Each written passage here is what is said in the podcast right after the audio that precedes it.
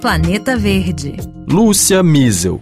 A Conferência do Clima de Dubai, a COP28, se encerrou nesta quarta-feira com um acordo que, pela primeira vez em 30 anos de negociações climáticas, determina que o mundo encaminha a transição para o afastamento dos combustíveis fósseis.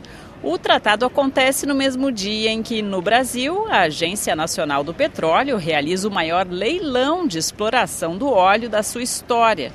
Uma coincidência que voltou a colocar o país numa posição embaraçosa aqui na conferência. Ao longo da COP28, o Brasil foi deixando mais clara sua posição a favor da saída dos fósseis, as principais responsáveis pelas emissões de gases de efeito estufa que aquecem o planeta. Em discurso na plenária da conferência, a ministra do Meio Ambiente, Marina Silva, celebrou que todos os países tenham assumido a responsabilidade sobre o papel dos fósseis na crise climática e que a decisão, desde que implementada, estará alinhada com o objetivo de limitar o aquecimento do planeta em um grau e meio. Este é o objetivo mais ambicioso do Acordo de Paris sobre o clima.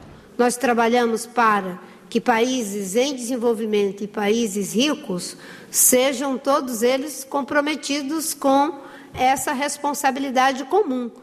Porém, ela é comum, mas é diferenciada. E nesse caso, os países desenvolvidos devem sim assumir a dianteira desse processo e devem trabalhar também para viabilizar os meios de implementação, tanto na agenda de mitigação quanto de adaptação Questionada pela imprensa antes de deixar a COP, Marina ressaltou que o governo respeita as instituições que, de maneira autônoma, avaliam a autorização de projetos como os leilões previstos pela ANP, mas também os estudos de prospecção de petróleo na margem equatorial do país.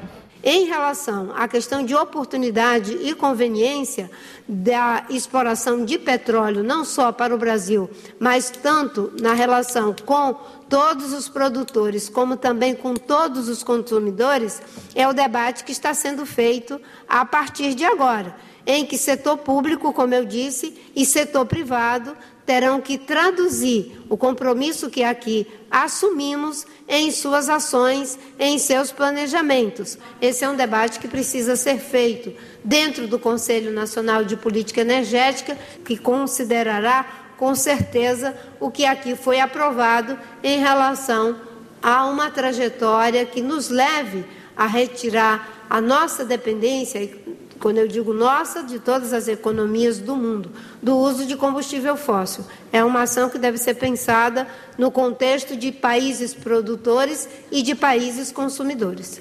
O país se encaminha para se tornar o quarto maior produtor mundial do óleo.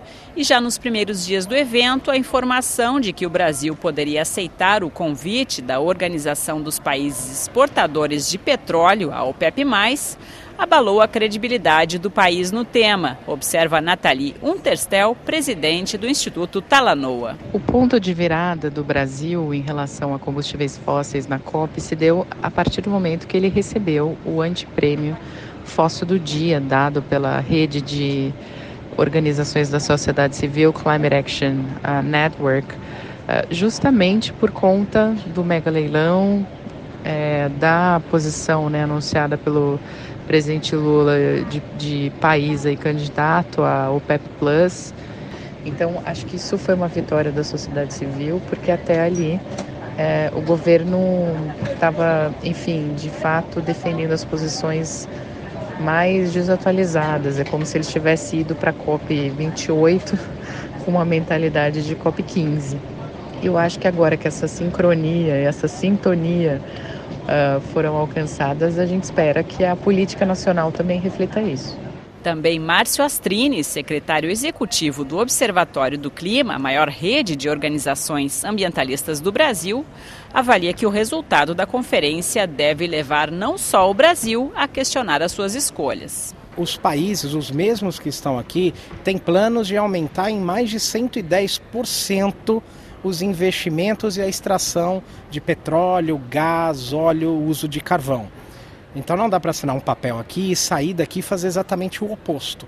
Né? O que nós vamos cobrar daqui para frente é o que, que, sobreviva no mundo real, seja o texto assinado aqui. Ele vai precisar fazer uma escolha entre, por exemplo, entrar na OPEP ou ser líder da agenda. Porque não dá para ele fazer é, crescer o clube do petróleo e também querer fazer crescer a responsabilidade do clima ao redor do mundo. E a RFI encerra assim a cobertura especial da Conferência do Clima de Dubai. Até a semana que vem, direto de Paris.